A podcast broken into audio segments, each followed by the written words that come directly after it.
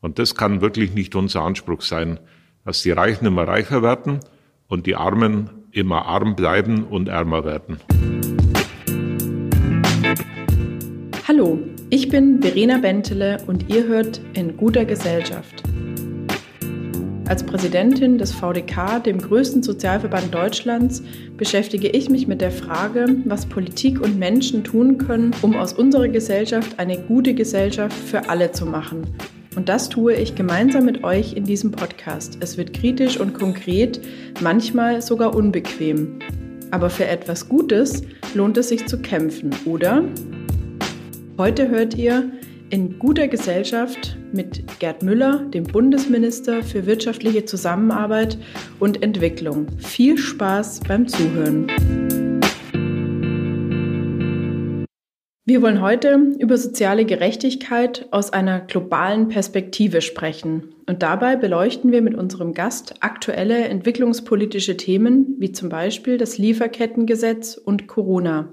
Wir wollen aber auch über Kinderrechte weltweit und hier in Deutschland diskutieren. Und darauf freue ich mich. Unser heutiger Gast, Dr. Gerd Müller, ist seit 1994 Abgeordneter im Deutschen Bundestag. Sein Wahlkreis liegt ungefähr da, wo ich herkomme, nämlich am Bodensee. Von 2005 bis 2013 war er parlamentarischer Staatssekretär beim Bundesminister für Ernährung, Landwirtschaft und Verbraucherschutz und seit 2013 ist er Bundesminister für wirtschaftliche Zusammenarbeit und Entwicklung und ich begrüße ihn damit ganz herzlich. Herzlich willkommen, Dr. Gerd Müller.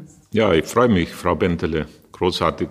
Ganz herzlichen Dank, dass Sie heute da sind. Und äh, Herr Müller hat mir natürlich auch vor dem Podcast hier schon verraten, dass er seit 35 Jahren VDK-Mitglied ist, was mich natürlich als Präsidentin sehr freut, dass ich auch Ihre Präsidentin bin.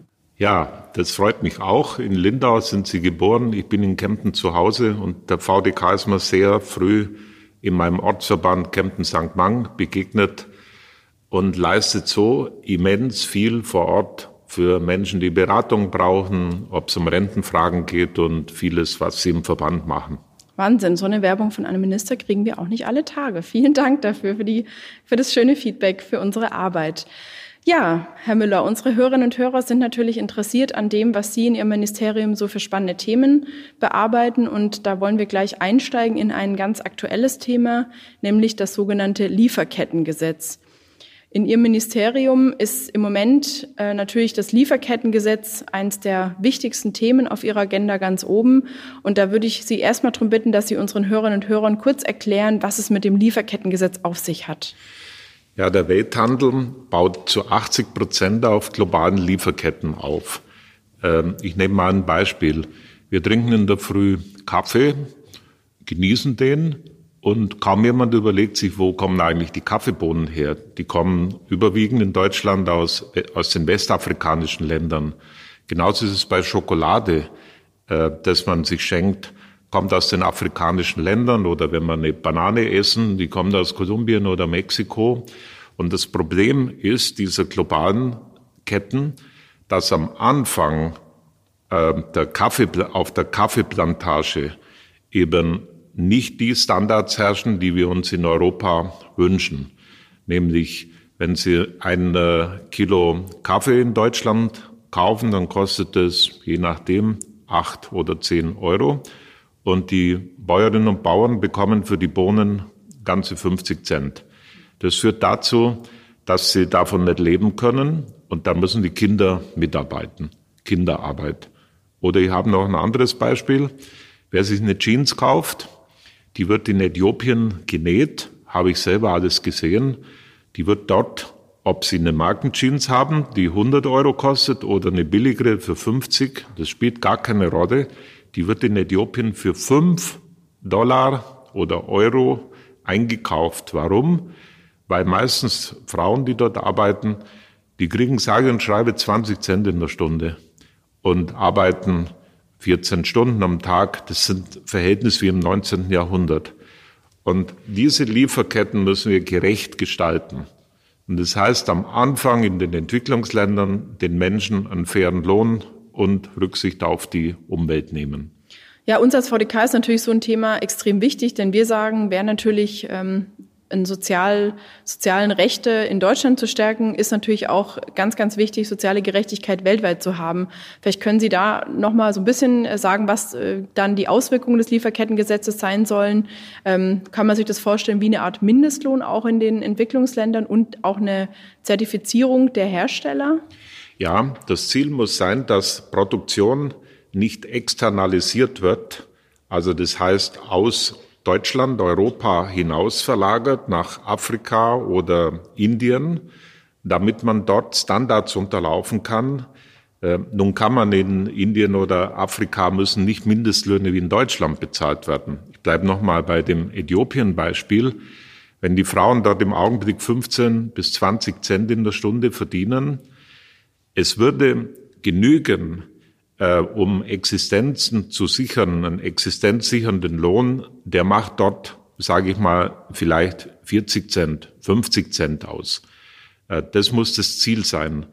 Und damit würde sich der Einkauf der Jeans, die Fertigung um einen Dollar verteuern. Ich will das an dem Beispiel Jeans nochmal darstellen, von fünf auf sechs Dollar.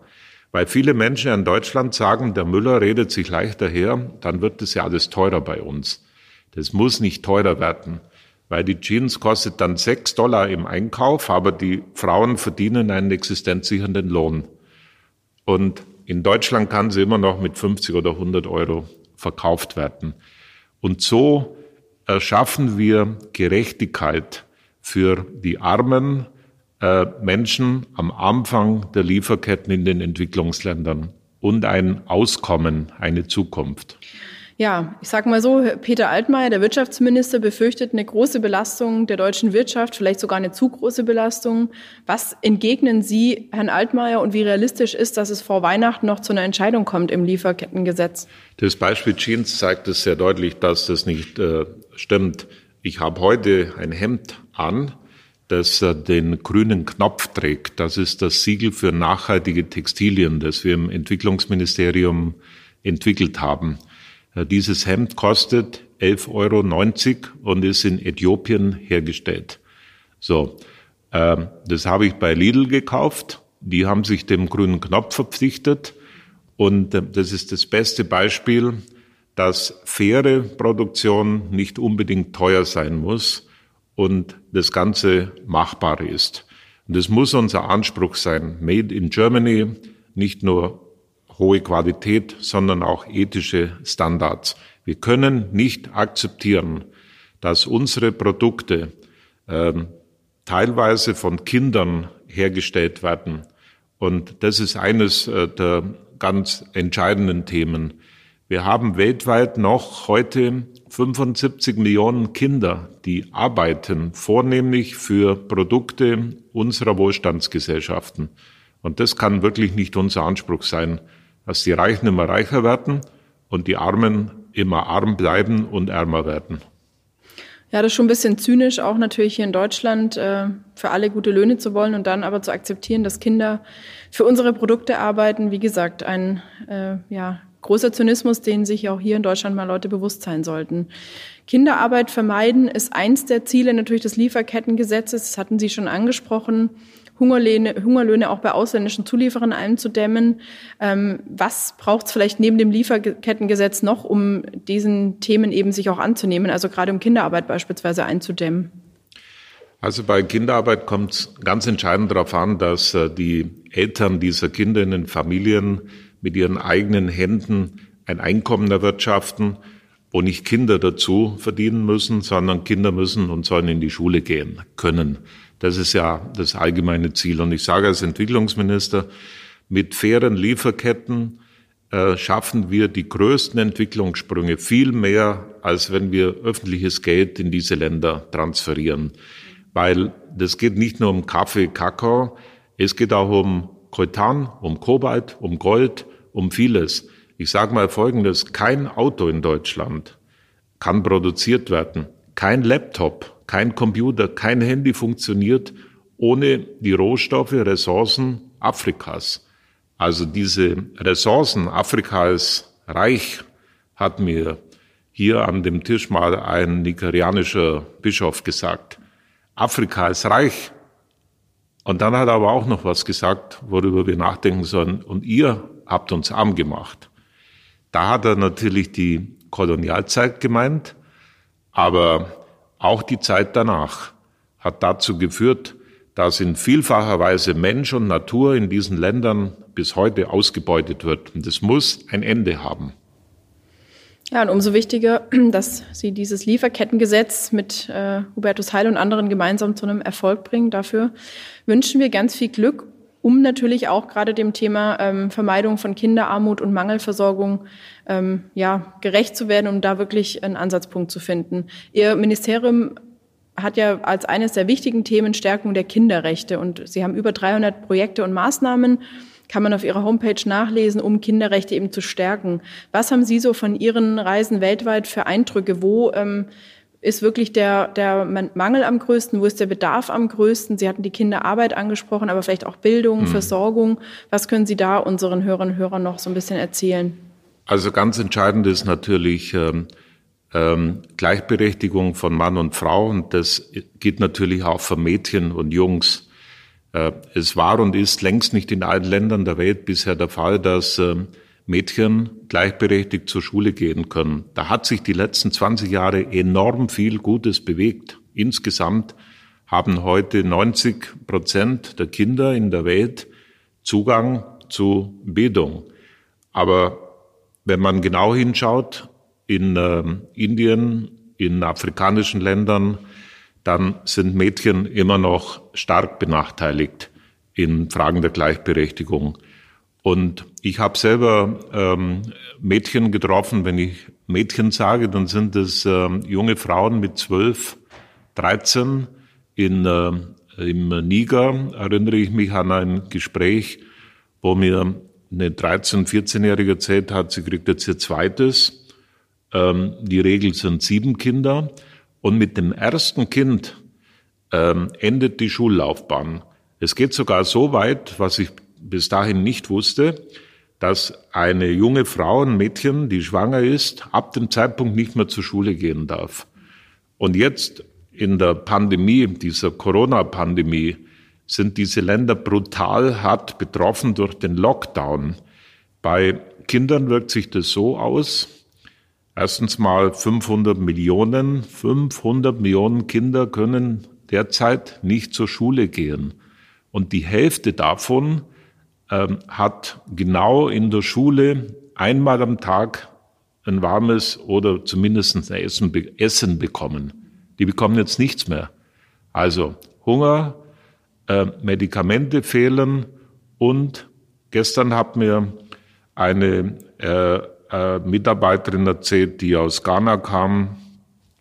Nach dem Lockdown, zum Teil wird ja wieder aufgehoben, auch in afrikanischen Ländern, kommt ein Drittel der Mädchen nicht mehr zurück. Sage ich ja, warum? Ja, weil vielfach muss äh, bezahlt werden, Schulgeld. Und das ist dann der Rückfahrt in alte Zeiten. Die Jungs, also der, der Sohn darf zur Schule und das Mädchen muss zu Hause bleiben. Und so werden diese Gesellschaften zehn Jahre zurückgeworfen im Fragen der Bildungszugang, Gleichberechtigung von Mann und Frau. Das sind schon echt harte Themen, mit denen Sie sich hier auch als Minister beschäftigen. Kinderarmut, Hunger, Kinderarbeit. Was macht das mit einem Minister? Was macht das mit Ihnen, wenn Sie äh, tagtäglich eben auch mit solchen Themen zu tun haben? Nimmt man sowas mit nach Hause? Ich würde mal sagen, das öffnet das Herz. Und ähm, was man hier was wir natürlich auch vieles Gutes bewegen können. Ähm, es ist nicht so, es stärkt mich in Deutschland und hier als Politiker meine Stimme zu erheben und diese Themen auch in die Politik einzuführen. Auch wenn manche äh, Freunde sagen, äh, das ist doch nicht unser Thema, dann sage ich, jeder Mensch hat ein Recht auf Leben in Würde. Und ähm, wenn ich jetzt zum Beispiel über das Lieferkettengesetz rede, dann denke ich eben nicht abstrakt, sondern dann denke ich jetzt zum Beispiel konkret an eine Gruppe des äh, Friedensnobelpreisträgers Satyarthi, der in Indien mir noch im Februar dieses Jahres 20 Kinder äh, gezeigt hat, mit denen ich gesprochen habe, die er aus dem Steinbruch äh, herausgeholt hat. Dort schlagen die Granit für unsere Grabsteine. Aber wie gesagt, das stärkt mich nur, die Stimme zu erheben für die Schwachen auf der Welt, denn es wäre so viel möglich. Es ist ja so viel möglich an Verbesserungen, wenn man es nur will. Ja, und diese Stimme zu erheben ist ja auch hier in Deutschland eine wichtige Sache. Deutschland hat 1992 die UN-Kinderrechtskonvention unterzeichnet. Und ich habe natürlich auch immer so den Gedanke, dass äh, das, was man in der Welt sieht und was wir weltweit lernen, natürlich uns auch in Deutschland was hilft und uns was bringt. Deswegen nennt sich Ihr Ministerium ja auch für Entwicklungszusammen- oder wirtschaftliche Zusammenarbeit. Wo glauben Sie sind denn die größten Dinge, die wir lernen können, die wichtigsten Lernerfolge, die wir vielleicht mitbringen können aus Ihrer Arbeit nach Deutschland oder die Sie mitbringen können? Was sollten wir hier noch tun, um vielleicht auch Kinderrechte in Deutschland ein bisschen zu stärken? Also entscheidend ist schon der Zugang zu Schule und Bildung. Ich bin ja von Ausbildung her Pädagoge und ähm, auch heute gibt es noch, ähm, in der Fachsprache sagt man die geschichtenspezifische ähm, Bildung und die Weitergabe. Also dass Eltern mit der einfachen Schulbildung häufig ihren Kindern eben nicht die weiterführenden Schulen anbieten. Und das sollte äh, in Deutschland einfach Standard sein, dass jeder seinem Talent entsprechend äh, weiterkommt, Schulzugang und Bildung hat. Das ist, glaube ich, ganz entscheidend. Und dann müssen wir das Thema äh, Frau, Beruf und Familie, ähm, da müssen die Rahmenbedingungen weiter verbessert werden. Ähm, die modernen Familien heute ähm, müssen wenn ich an Großstädte denke, äh, beide arbeiten. Wenn man an die Mieten denkt in München oder in Berlin. Und dazu muss das äh, Betreuungs-, das schulbegleitende ähm, System weiter ausgebaut werden. Ja, absolut. Lassen Sie uns vielleicht ein bisschen einen thematischen Sprung machen und mal auf die Corona-Pandemie kommen, die ja auch Ihr Ministerium intensiv beschäftigt. Und die Frage, die wir uns in Deutschland stellen, ist immer schon, wer zahlt eigentlich die ganzen Kosten durch die Corona-Pandemie? Aber das ist natürlich auch die weltweite Frage. Wer zahlt eigentlich wo auf der Welt gerade die Zeche für die Pandemie und die dadurch verbundenen Einschränkungen? Also wir in Deutschland haben das Glück, dass wir viel ausgleichen können. Ähm, allein Kurzarbeitergeld wurde bis heute von Hubertus Heil und den Arbeitsämtern 14 Milliarden ausbezahlt. Die Europäische Union hat Stützungsprogramme für die Wirtschaft und die Betriebe in den 27 EU-Staaten in einer Größenordnung von 2000 Milliarden äh, aufgesetzt. Wer das bezahlt, das sind die Arbeitnehmerinnen und Arbeitnehmer von heute und morgen. Und jetzt blicken wir aber über Europa hinaus. Die Pandemie hat die ganze Welt ergriffen. Und zwei Drittel der Menschen leben in Entwicklungs- und Schwellenländern. Da gibt es kein Kurzarbeitergeld, kein Hartz IV und auch keine sonstige Unterstützung. Und dort ist, ähm, ist ähm, die Pandemie nicht nur ein Gesundheitsrisiko, wobei ich sagen will, glücklicherweise bis jetzt sterben in Afrika weniger am Virus als befürchtet. Das hängt offensichtlich damit zusammen, dass die ähm, Menschen dort im Durchschnitt jung sind. 20 ist das Durchschnittsalter, auch das Klima. Aber es sterben und sind betroffen immens viele vom Lockdown. Medikamente fehlen für AIDS, Tuberkulose, Malaria. Wir gehen davon, davon aus, dass dadurch allein in Afrika ein, eineinhalb bis zwei Millionen Menschen in diesem Jahr zusätzlich sterben. Und äh, dann kommt natürlich das Thema Wirtschaft. Äh, der Lockdown in Indien oder wenn man die Bilder sieht, ich blicke nach Venezuela, Lateinamerika, wo die Pandemie massiv zuschlägt, äh, drei bis vierhundert Millionen Arbeitsplätze, Jobs gehen verloren. Für Menschen, die nichts haben an Unterstützung. Und so kommen ganze Staaten in eine Krise, Hunger, Armut führt zu Aggression, zu Verteilungskämpfen, zu Bürgerkriegen und zu Flucht und Vertreibung. Das ist das, das Krisenszenario, das sich aufbaut in vielen Ländern der Welt. Aber wie sollte dann Ihrer Meinung nach eine gute, in Anführungsstrichen, Corona-Politik ausschauen?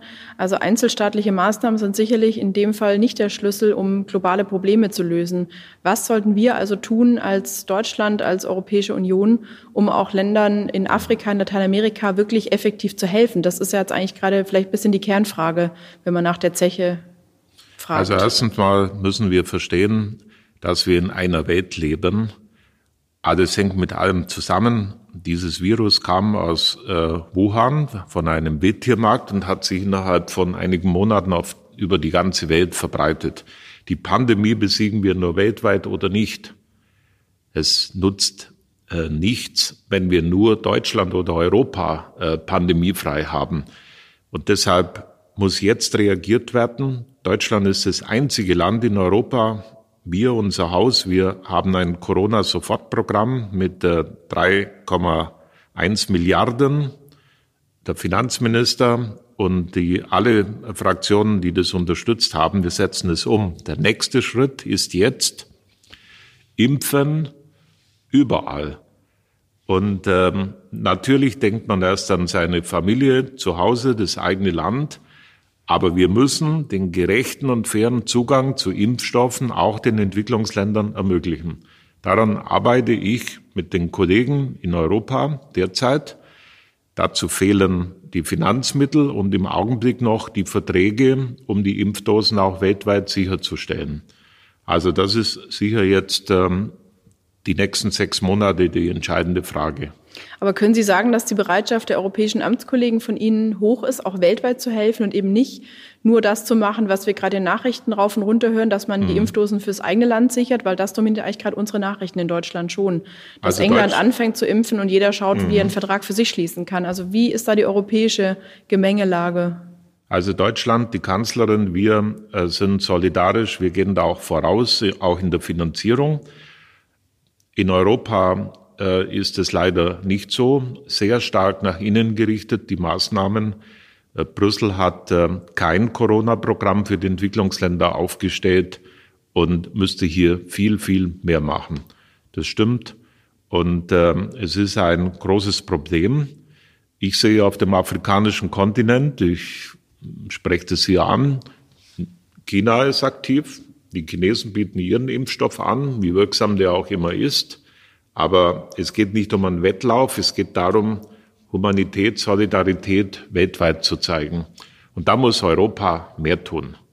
Aber ich habe noch einen anderen Vorschlag, den ich dieser Tage äh, mache und hier auch. Wir brauchen, um eine Milliarde Menschen in den Entwicklungsländern zu impfen und man wird da ähnlich vorgehen wie in, wie in Deutschland und Europa. Erstmal die, also das äh, Ärzte, Gesundheits-, äh, Pflegepersonal und dann äh, besonders betroffene äh, Gruppen. Man wird nicht alle auf einmal impfen können. Für eine Milliarde Menschen wird in den Entwicklungsländern ein Betrag von circa 30 Milliarden Euro benötigt, um diese Impfkampagnen zu finanzieren. Das Geld fehlt bisher. Und da bin ich der Meinung, da könnte auch mal Amazon, Google, Facebook und Apple einen Beitrag leisten. Eine Milliarde in einen privaten Fonds einzubezahlen. Äh, das sind die Krisengewinnler dieser Corona-Krise mit Milliarden Gewinnen, die äh, diese Konzerne derzeit machen, ganz besonders Amazon. Ja, also wir haben andere Ideen, was man mit denen noch machen könnte, dass sie hier endlich mal auch in Deutschland äh, die Gewinne, die sie hier machen, versteuern anständig und nicht in Steueroasen weiterziehen. Und ich finde Ihre Idee auch ganz toll, dass so eben auch durch privatwirtschaftliche Finanzierung in Entwicklungsländern Impfung möglich gemacht wird. Was uns ja schon ein bisschen zu dem Thema natürlich auch gerechte Verteilung von Vermögen, von Lebenschancen, von Bildungschancen bringt. Was ist Ihrer Meinung nach wirklich der Schlüssel dafür, dass die Verteilungsgerechtigkeit weltweit ernsthaft angepackt wird? Weil, um jetzt mal ehrlich zu sagen, in Deutschland geht es gerade darum, äh, wie wir unsere Wirtschaft erhalten und wie wir unseren Wohlstand erhalten. Aber da ist jetzt der Blick nicht so wirklich über die Landesgrenzen raus. Was ist für Sie da so das wichtigste Programm vielleicht, um den Blick da ein bisschen globaler zu schärfen? Also ich sage nochmal, mein Motto als Entwicklungsminister ist Globalisierung gerecht gestalten. Äh, wir sind eine Welt, ein Welthandel, es läuft vieles aus dem Ruder. Äh, freie Märkte, weltweite freie Märkte schaffen nicht Gerechtigkeit. Das sieht man an Apple, was wir gerade besprochen haben, an äh, Google. Jeff Bezos, der im vergangenen Jahr 50 Milliarden reicher geworden ist. Apple, die kaum eine Steuer bezahlen, weder in Europa noch sonst wo in den USA, glaube ich, ein paar Dollar. Also Globalisierung gerecht gestalten. Im Augenblick schaut die Vermögensverteilung so aus, dass 10 Prozent der Weltbevölkerung, das sind die reichen Industriestaaten, 90 Prozent des Vermögens besitzen. Und äh, die äh, Reichen über die Finanzmärkte immer reicher werden. Und äh, hier müssen wir ansetzen. Wir brauchen wie in Deutschland, in Europa, eine soziale, ökologische Marktwirtschaft. Der Markt allein Freiwilligkeit schafft nicht Gerechtigkeit. Und deshalb, das ist der Ansatz des Lieferkettengesetzes, ein erster wichtiger Schritt, der natürlich europäisiert werden muss, um äh, andere Länder Gerechtigkeit walten zu lassen und teilhaben zu lassen. Und dann sind zwei wichtige Projekte in der Pipeline. Der Finanzminister kämpft für eine Digitalsteuer. Ja, äh, er bräuchte viel mehr Unterstützung. Meine hat er. Die genannten Konzerne ähm, unterlaufen unser Steuersystem. Wir brauchen dazu eine europäische äh, Steuer. Und das Zweite ist eine Finanztransaktionssteuer. Die globalen Finanzmärkte entwickeln sich vollkommen an, ähm, an nationalen Steuersystemen vorbei. Ähm, ich glaube 40.000 Milliarden sind es am Tag, die zwischen Shanghai und San Francisco Umsätze an den Börsen gemacht werden, Umsätze.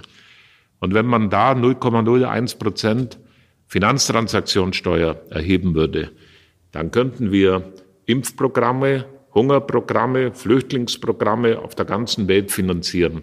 Und das wäre der Solidarbeitrag der Superreichen.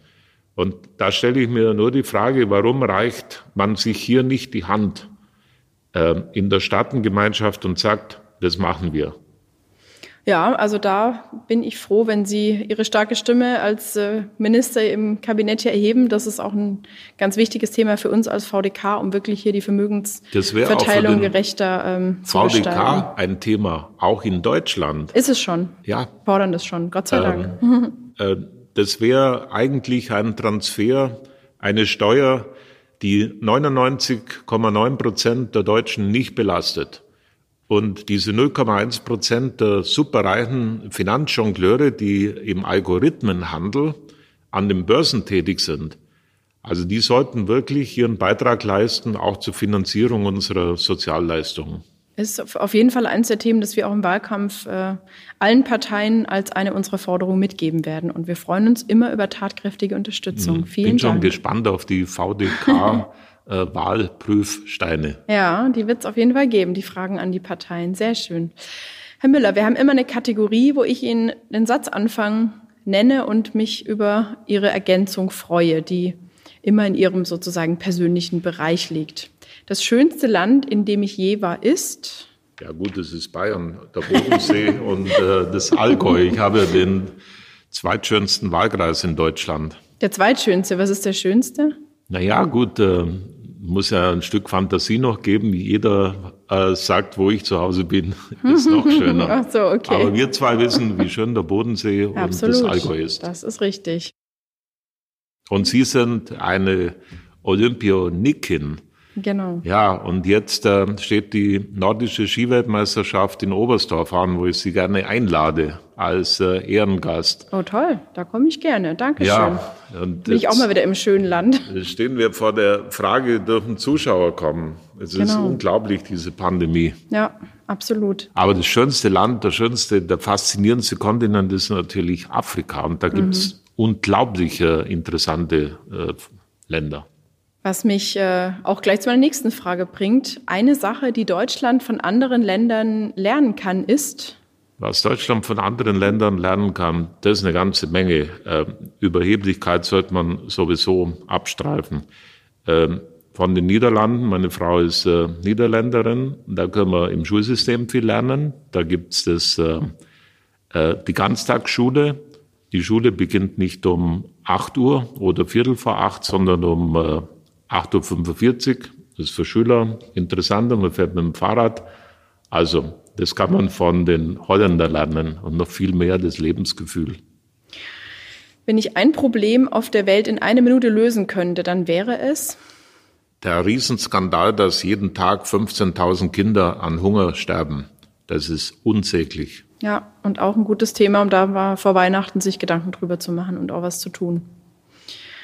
Der nächste Kanzler heißt?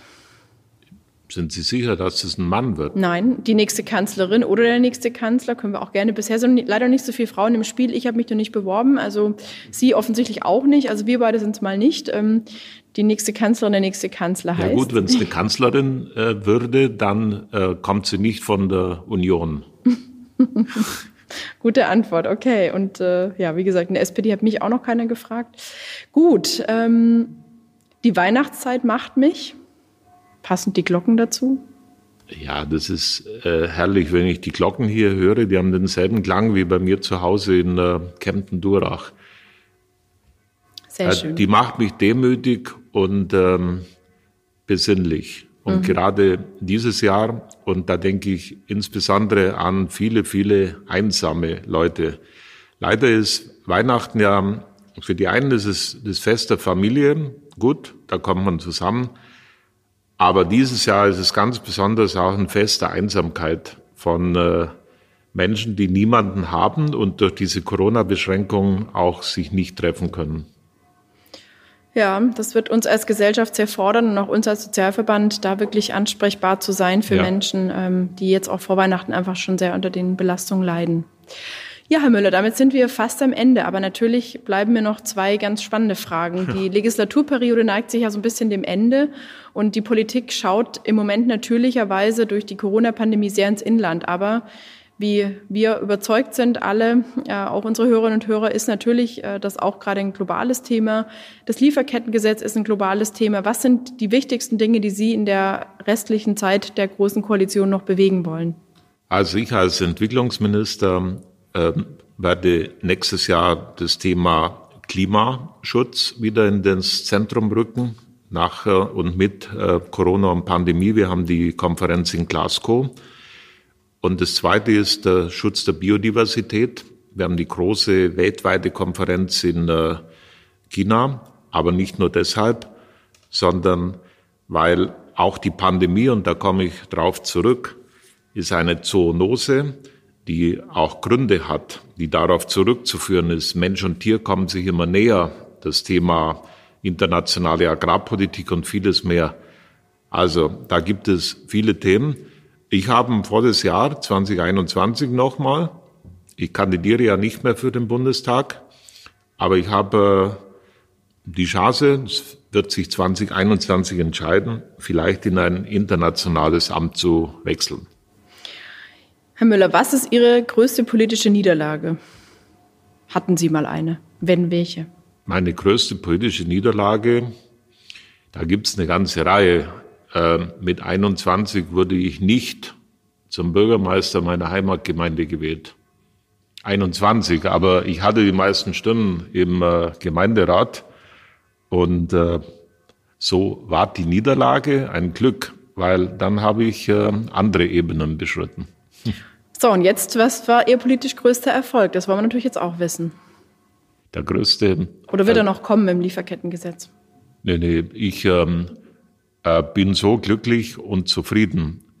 Äh, ich sage mal, äh, man kann nur dankbar sein dem Herrgott, wenn man äh, acht Jahre Entwicklungsminister machen darf. Das ist ein, ein solcher Gewinn, auch persönlich an Erfahrungen, an äh, Austausch mit anderen Kulturen und Menschen.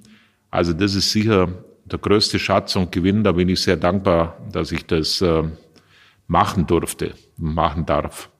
Und wir sind dankbar, dass Sie sich heute die Zeit genommen haben. Ich sage als Präsidentin des VDK herzliches Dankeschön an Sie für die Einblicke in Ihre Arbeit und natürlich auch die persönlichen Einblicke. Unsere Hörerinnen und Hörer finden das immer ganz toll, wenn sie wirklich auch so politische Insider-Informationen bekommen. Und natürlich wünschen wir Ihnen schöne Weihnachten, gutes neues Jahr und alles, alles Gute für das Lieferkettengesetz. Es möge kommen.